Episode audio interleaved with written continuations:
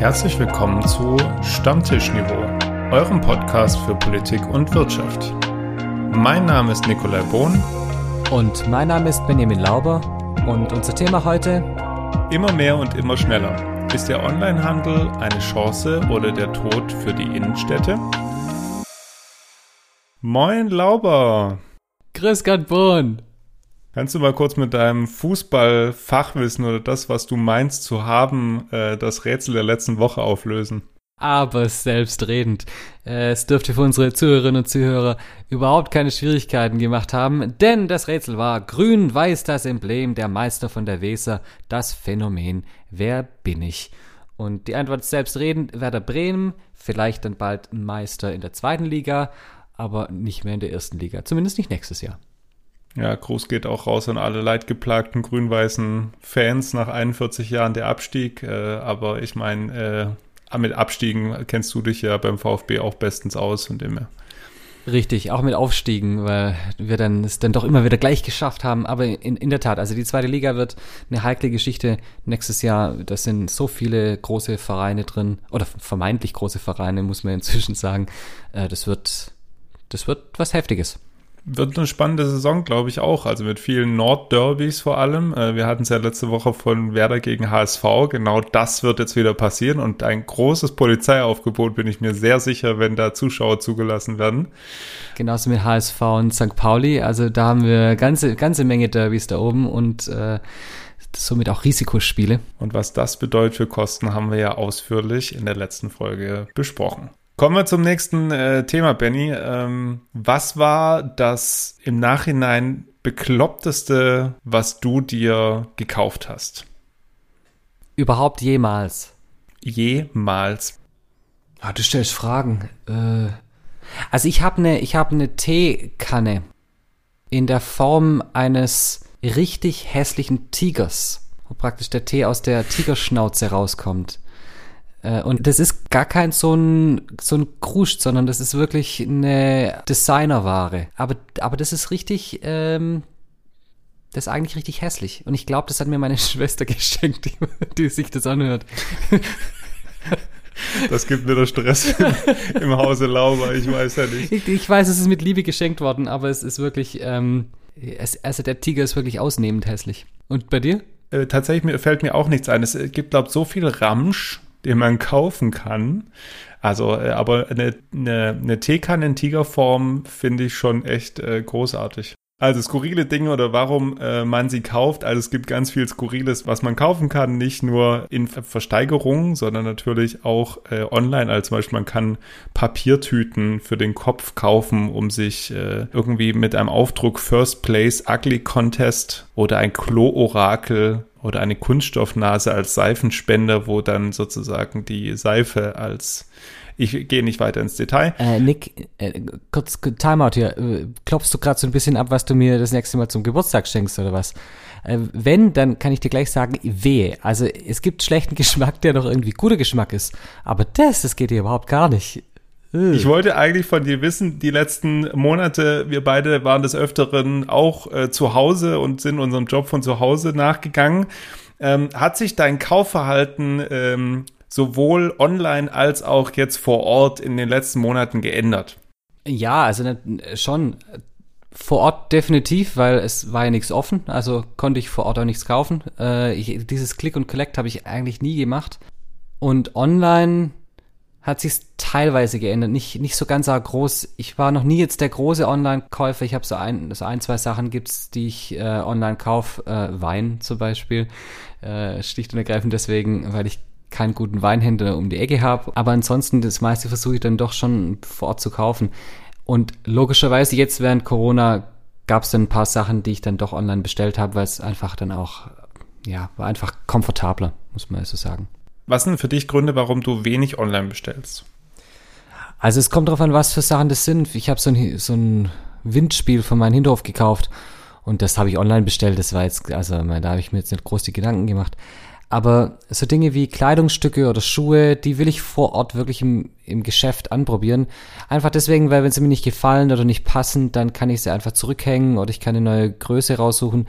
Wenn ich sie bestelle, dann muss ich sie zurückschicken, dann muss ich eventuell eine neue Größe bestellen. Das ist mir einfach zu stressig, zu nervig.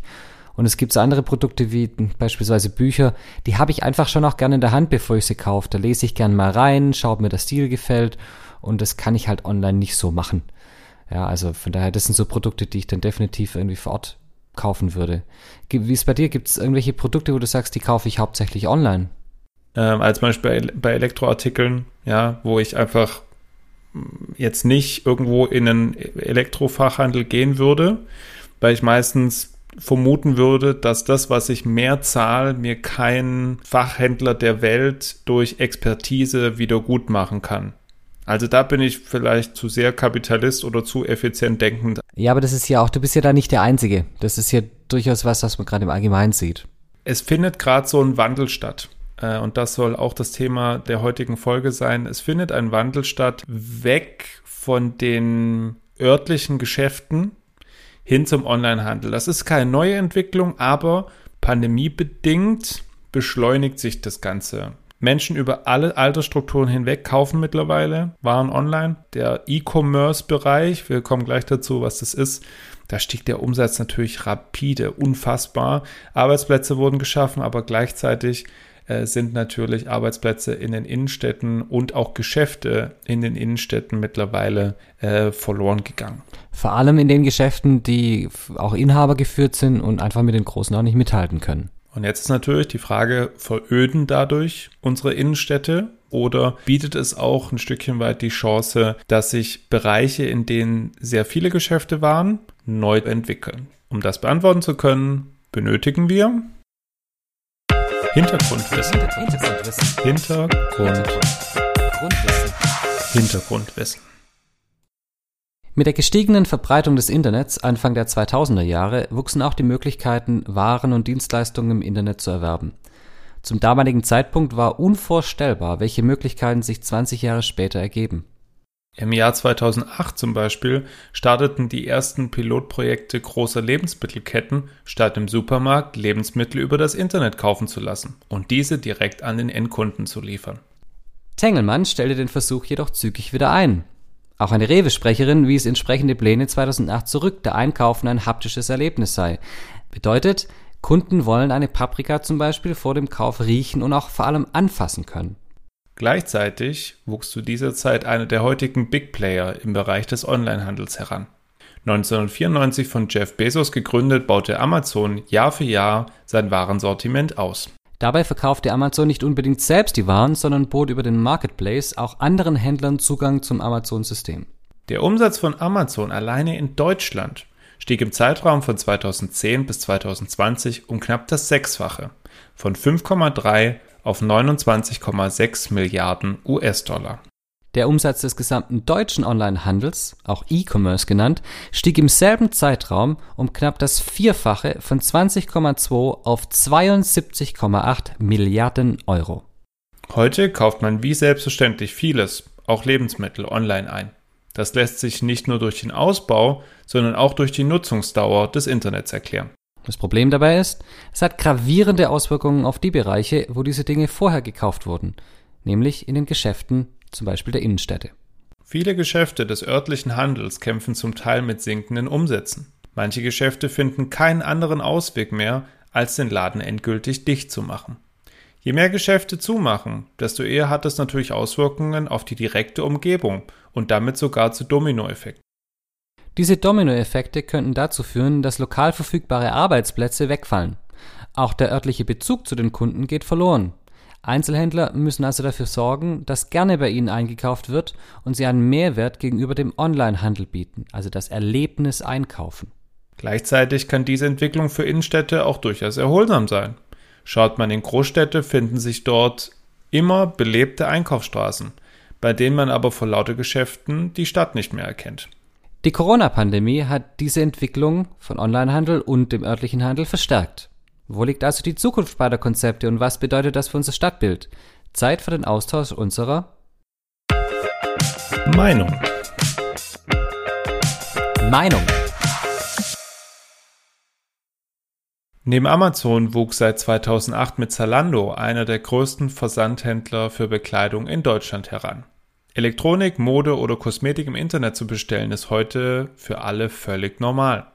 Im Jahr 2020 wuchs vor allem die Branche der Lebensmittellieferung um fast 70 Prozent. Das Berliner Startup Gorillas verspricht dabei, alle Lebensmittel, die bestellt werden, in unter 10 Minuten zu liefern. Warum sollte man heute überhaupt noch lokal einkaufen, Benny? Also das große Problem beim lokalen Einkaufen heutzutage ist ja, dass wir trotzdem eher bei Ketten einkaufen, Rewe, Edeka etc.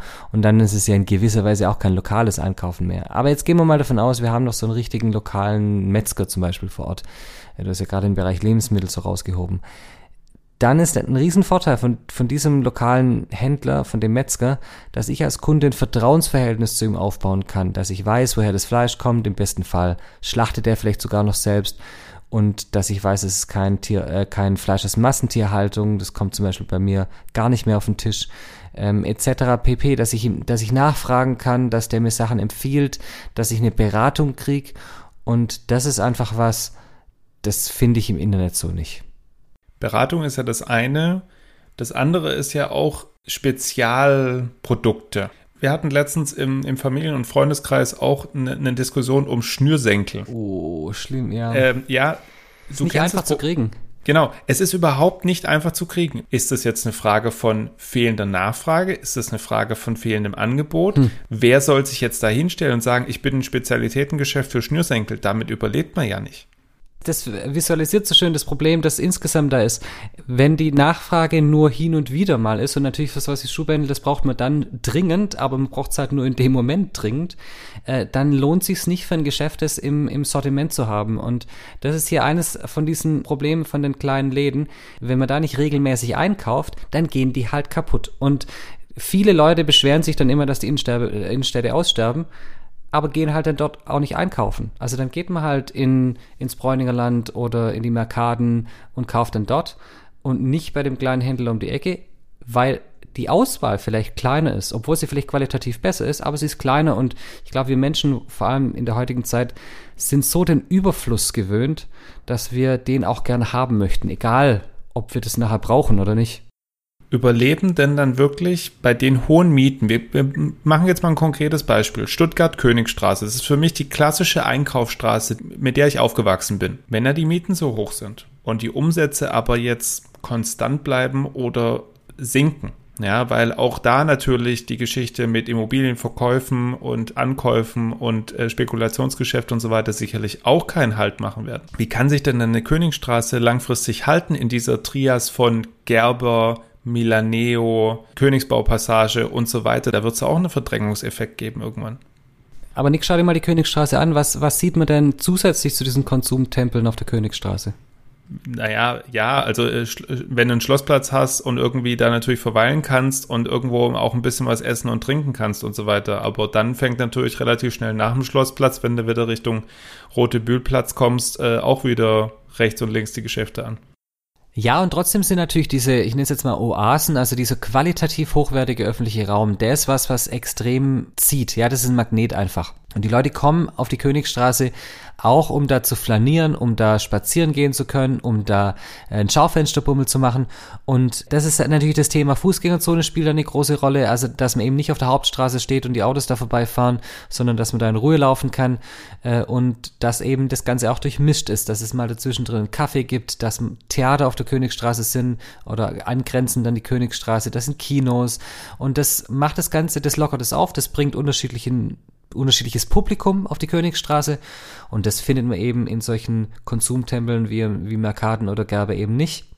Die Frage, die sich mir halt schon stellt, und vielleicht kannst du das auch aus deiner eigenen Kommunalerfahrung wieder so ein bisschen mal ähm, aufzeigen, wie, wie entwickelt man denn so ein Gebiet dann weiter? Du sprichst schon von den kleinen Oasen und so weiter, aber wie entwickelt, wie wird sich aus deiner Sicht zukunftsperspektivisch die Königstraße und das, das Gebiet drumherum weiterentwickeln mit diesem Effekt von Onlinehandel und örtlichem Handel?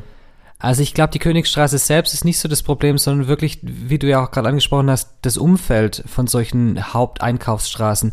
Denn in sowas wie der Königsstraße, das ist immer eine 1A-Lage, da kommen die Leute immer hin. Auch wenn da inzwischen die Mieten so hoch sind, dass es wirklich hauptsächlich eben die großen Ketten sind und deswegen ja auch viele Innenstädte in Deutschland relativ ähnlich aussehen aber dieses direkte Umfeld davon oder auch dann die, die Stadtteilzentren, das ist eher das Problem und da versucht man als Stadt, als Kommune eben ganz viel mit ähm, Anreizpolitik zu machen. Das heißt, man versucht dann ein schönes Umfeld zu schaffen, man versucht aber schon auch ein bisschen finanzielle Anreize zu schaffen.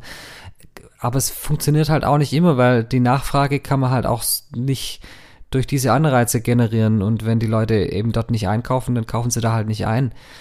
Von daher ist es ein bisschen schwierig. Was, was würdest denn du vorschlagen? Was kann man denn machen in solchen Innenstädten, damit man dem Onlinehandel da entgegentreten kann? Es muss ein Ort sein, an dem man verweilen möchte, an dem man länger bleiben möchte. Ja, und dann muss man es natürlich auch irgendwo attraktiv machen, dass man da hinkommen kann. Ähm, ich weiß jetzt tatsächlich gar nicht mehr aus dem, aus dem Kopf, aber Tübingen oder Reutlingen haben das, glaube ich, mal gemacht, dass man samstags nicht kostenlos parken kann, aber dass man, ich glaube, die öffentlichen Verkehrsmittel frei nutzen konnte oder irgendwas auf jeden Fall. Also, dass man einen Grund hat, hey, die bieten sowas an, ja, dann fahre ich da mal hin, um vielleicht mal irgendwie zu verweilen, shoppen zu gehen oder ähnliches. Dass man solche niedrigschwelligen Angebote ähm, macht, um dann auch zu zeigen, hey, wir, was wir können. Ja, du sprichst da zwei ganz interessante Punkte an. Das eine ist, dass die Innenstädte versuchen müssen, das Einkaufen zu einem Erlebnis zu machen, weil der Hauptgrund, warum Leute von zu Hause einkaufen, ist, sie müssen nicht vom Sofa hoch. Also diese Bequemlichkeit.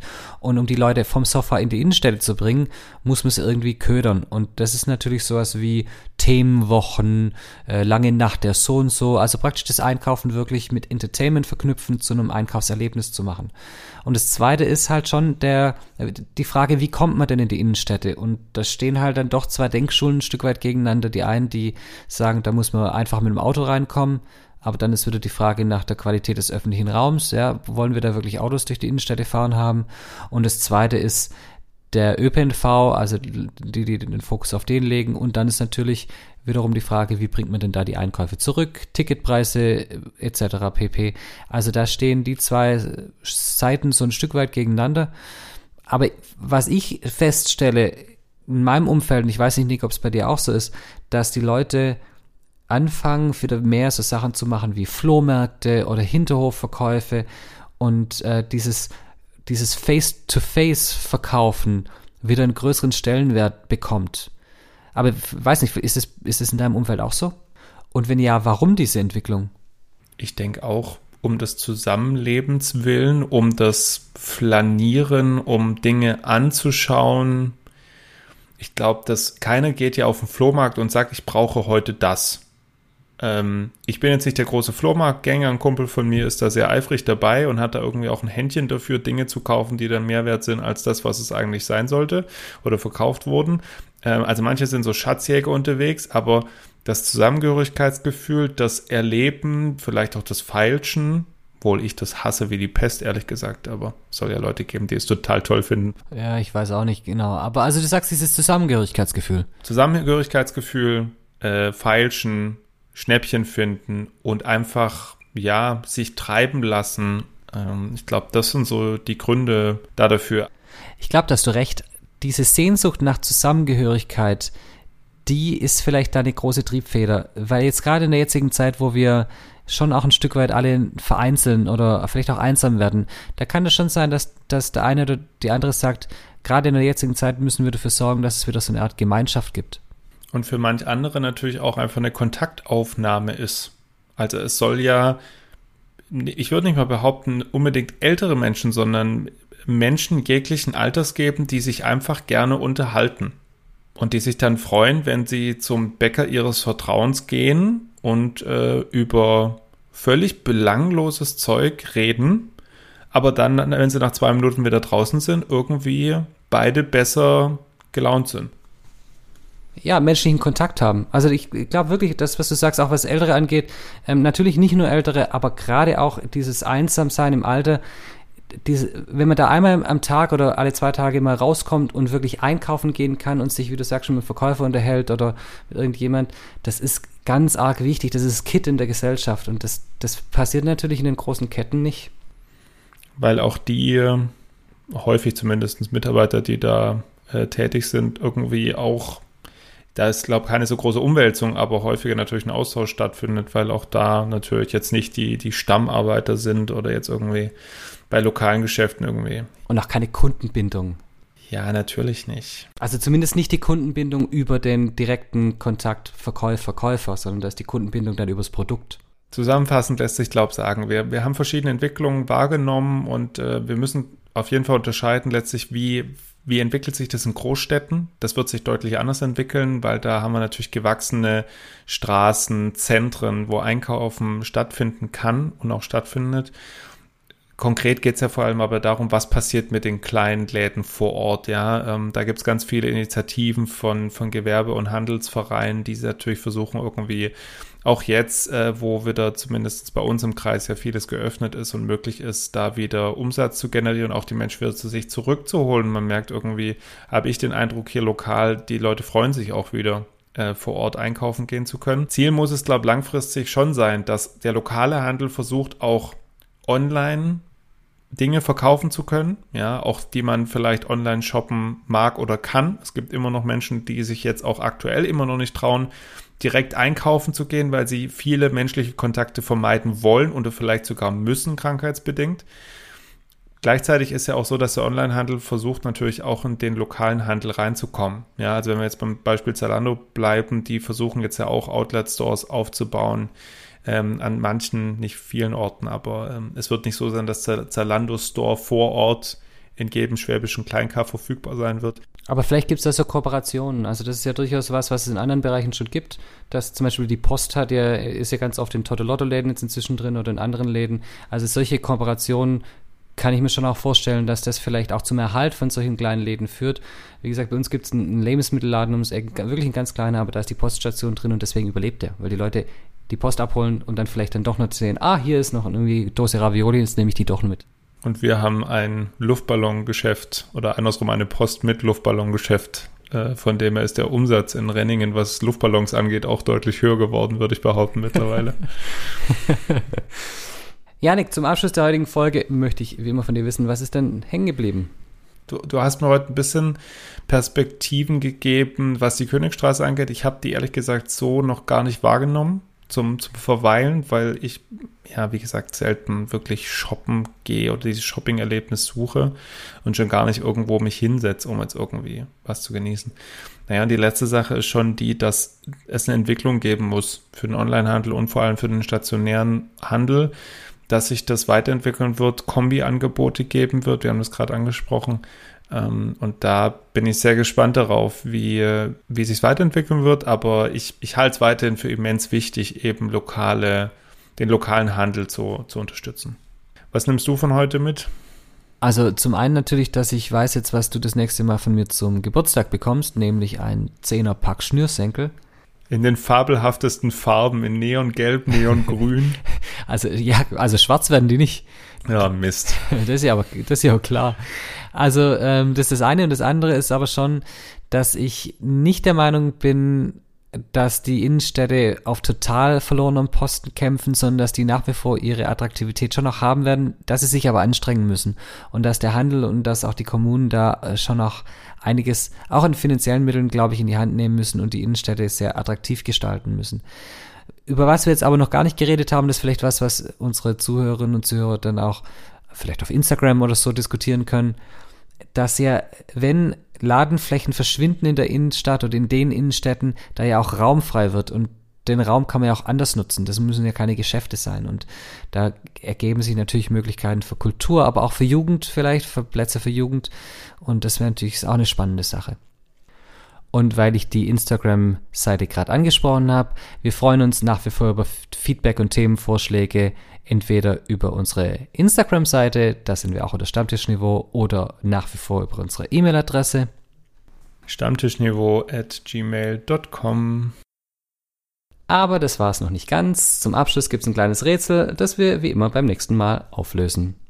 Auch wenn viele andere Unternehmer reich sind, ich bin laut Forbes Liste aktuell der reichste Mann der Welt. Wer bin ich? Da bin ich mal gespannt, ob die Leute das wissen. Aber ich glaube schon. Das ist ja. Ich würde auch mal behaupten. Äh, vielen Dank euch auf jeden Fall fürs Zuhören und wir hören uns beim nächsten Mal wieder. Vielen Dank, macht's gut, tschüss.